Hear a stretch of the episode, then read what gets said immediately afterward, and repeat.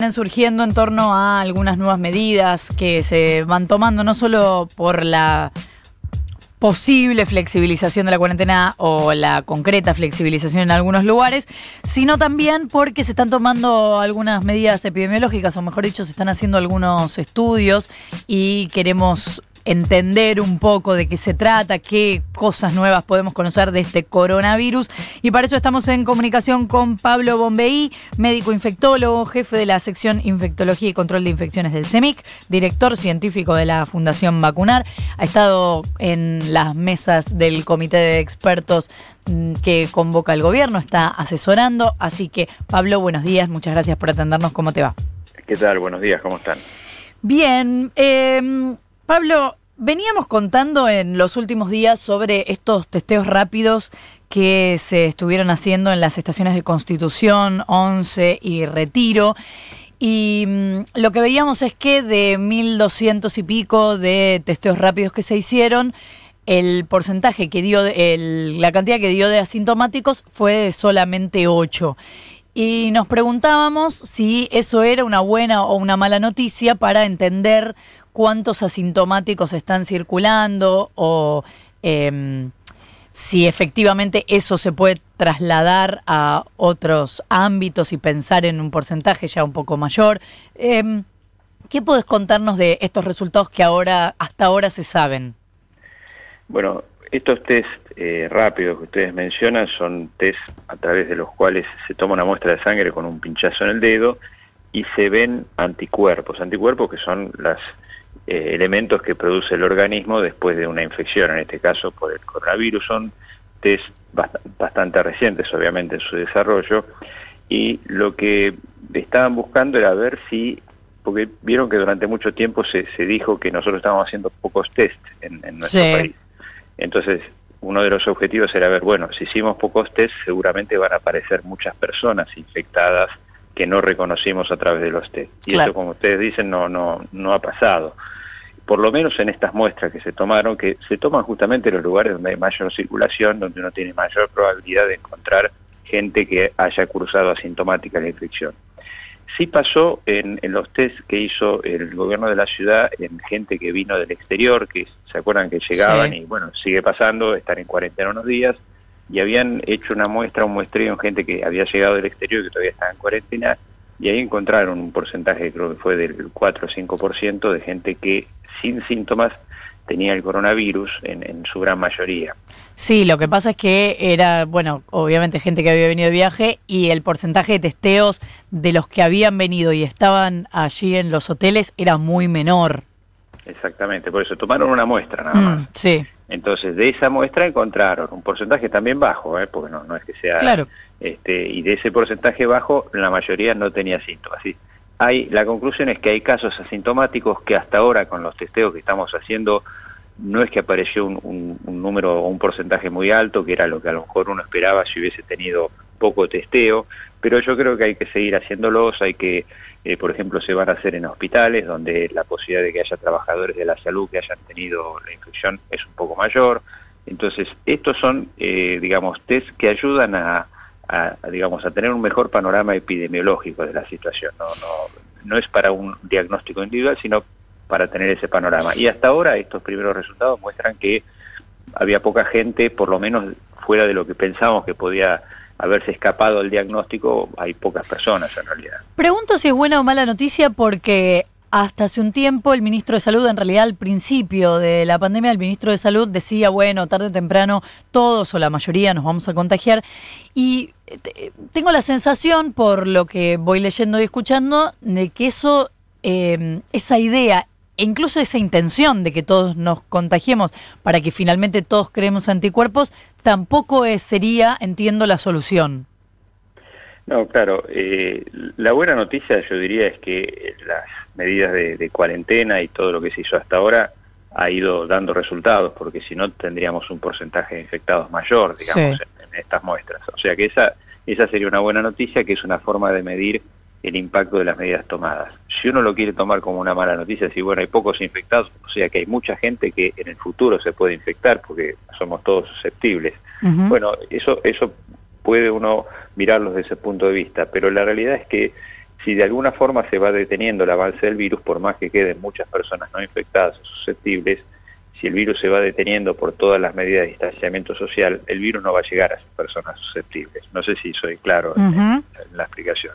Pero bueno, eso, eso sería un poco la, conclusión. Por eso, con más razón, ahora que, se flexibilicen más las medidas de cuarentena, sobre todo en el Capital y Gran Buenos Aires, uno tiene que ser mucho más estricto todavía en las medidas de distanciamiento social, de higiene personal, de no tocarse la cara y todo eso, porque bueno, estos estudios están mostrando que seguimos siendo susceptibles en nuestra gran mayoría a la infección. Entonces, en la medida que nos cuidemos, esto no nos va a llegar, no nos vamos a infectar, pero obviamente que estamos, eh, estamos en riesgo de que eso ocurra si, las medidas no se toman adecuadamente. Estamos hablando con Pablo Bombeí, que es médico infectólogo.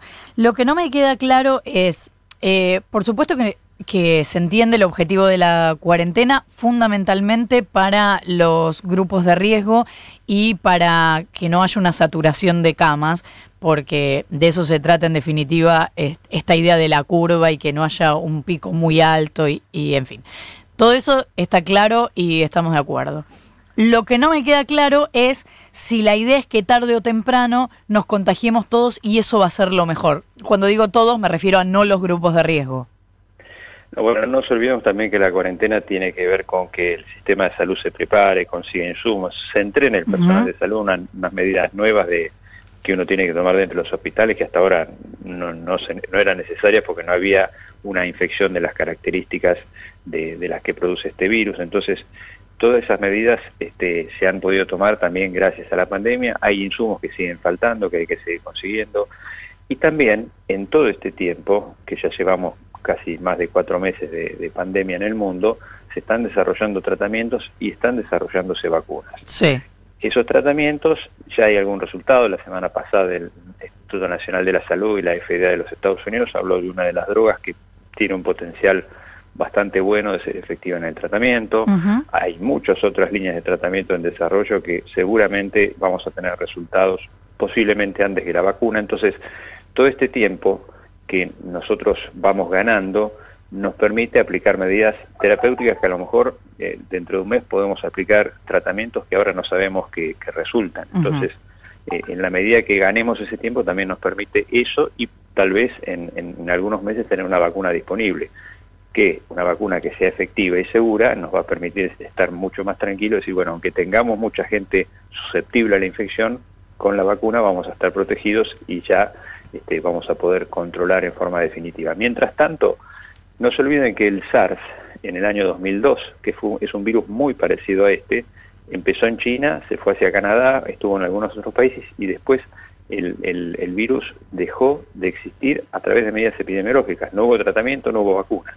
Entonces, acá estamos apostando a que las medidas epidemiológicas y de control nos permitan de alguna forma que el virus no encuentre, eh, digamos, eh, personas susceptibles para infectar y de alguna forma vaya desapareciendo en su ciclo. Eso es lo que las medidas epidemiológicas buscan, no solo acá, sino en todo el mundo. Lo que por supuesto hay que ver es un virus nuevo, hay que ver si tiene un comportamiento bifásico, que a lo mejor tiene una primera fase y después vuelve, que eso es lo que todavía no se sabe, es decir, hay, varias cosas que todavía desconocemos, pero en principio las medidas epidemiológicas tienden a cortar la cadena de transmisión del virus y mientras tanto dar tiempo a que aparezcan medidas que sean más efectivas en tratamiento y en vacunas. ¿Y vacuna hasta el año que viene no, no? No se sabe. La realidad es que hay, hay algunos, este, algunos estudios que mostrarían que puede haber resultados después de mitad de año. En fin, es, las vacunas en general requieren más tiempo de desarrollo, pero en, en, la, en, el, digamos, en la actualidad eh, y con una pandemia que afecta al mundo en su totalidad, a veces los tiempos pueden acortarse porque bueno, se hacen más estudios. Uno de los fenómenos que hay es que uno necesita muchas personas para probar una vacuna. Bueno, eh, en esta situación eh, a lo mejor puede uno tener más personas en menos tiempo. En fin, hay, distintas este, estrategias de desarrollo que pueden acortar un poco los tiempos, pero no es algo rápido, no es que la semana que viene o el mes que viene no va a tener una vacuna, pero algunos dicen que después de septiembre, los ingleses anunciaron que en septiembre ellos estarían ya en condiciones de tener una vacuna disponible, lo cual no quiere decir que es una vacuna de producción a nivel mundial para abastecer a todo el mundo, pero uno de los datos importantes, tengo entendido que en, Inglaterra, una de las vacunas que están desarrollando, paralelamente están desarrollando o montando una línea de producción de esa vacuna. Es decir, que si la vacuna es efectiva, casi simultáneamente ya la empiezan a producir en forma masiva. Así que esas son, son buenas noticias también. Lo que entiendo como novedad, que, que yo por lo menos no, no lo tenía claro, er, es que entonces sin vacuna puede ser que con las distintas medidas incluso logremos eh, escapar del virus.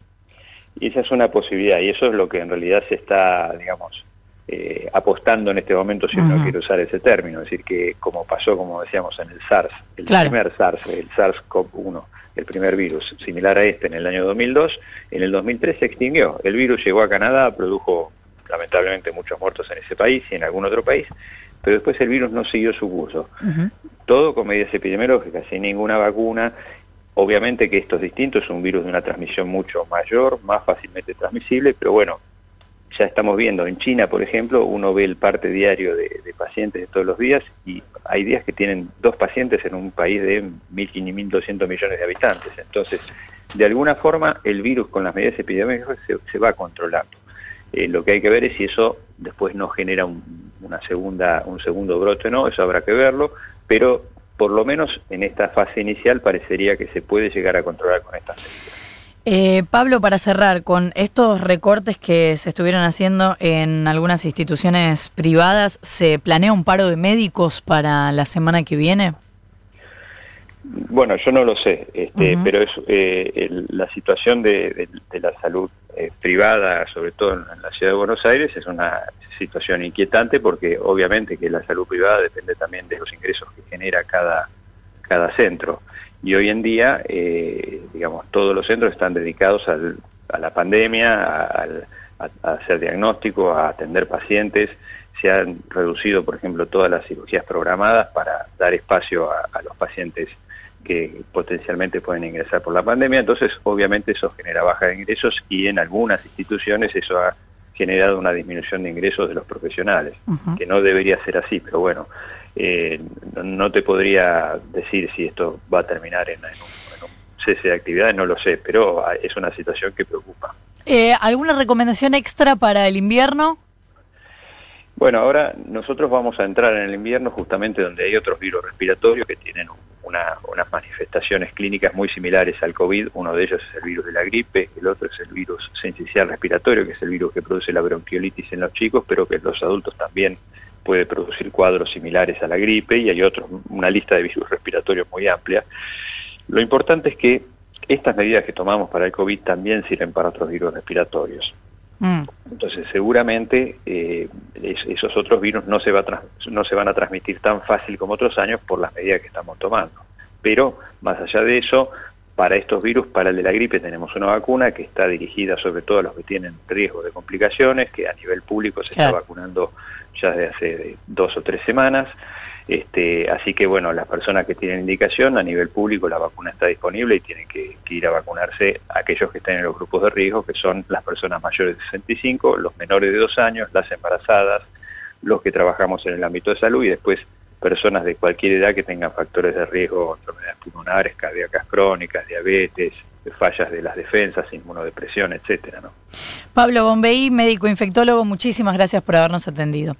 Al contrario, gracias a ustedes. Buenos días. Buenos días. Diez minutos para las 8 de la mañana. Todo el mundo habla acá. Ahora dicen Florencia Halfon, Nicolás Fiorentino, Futuro.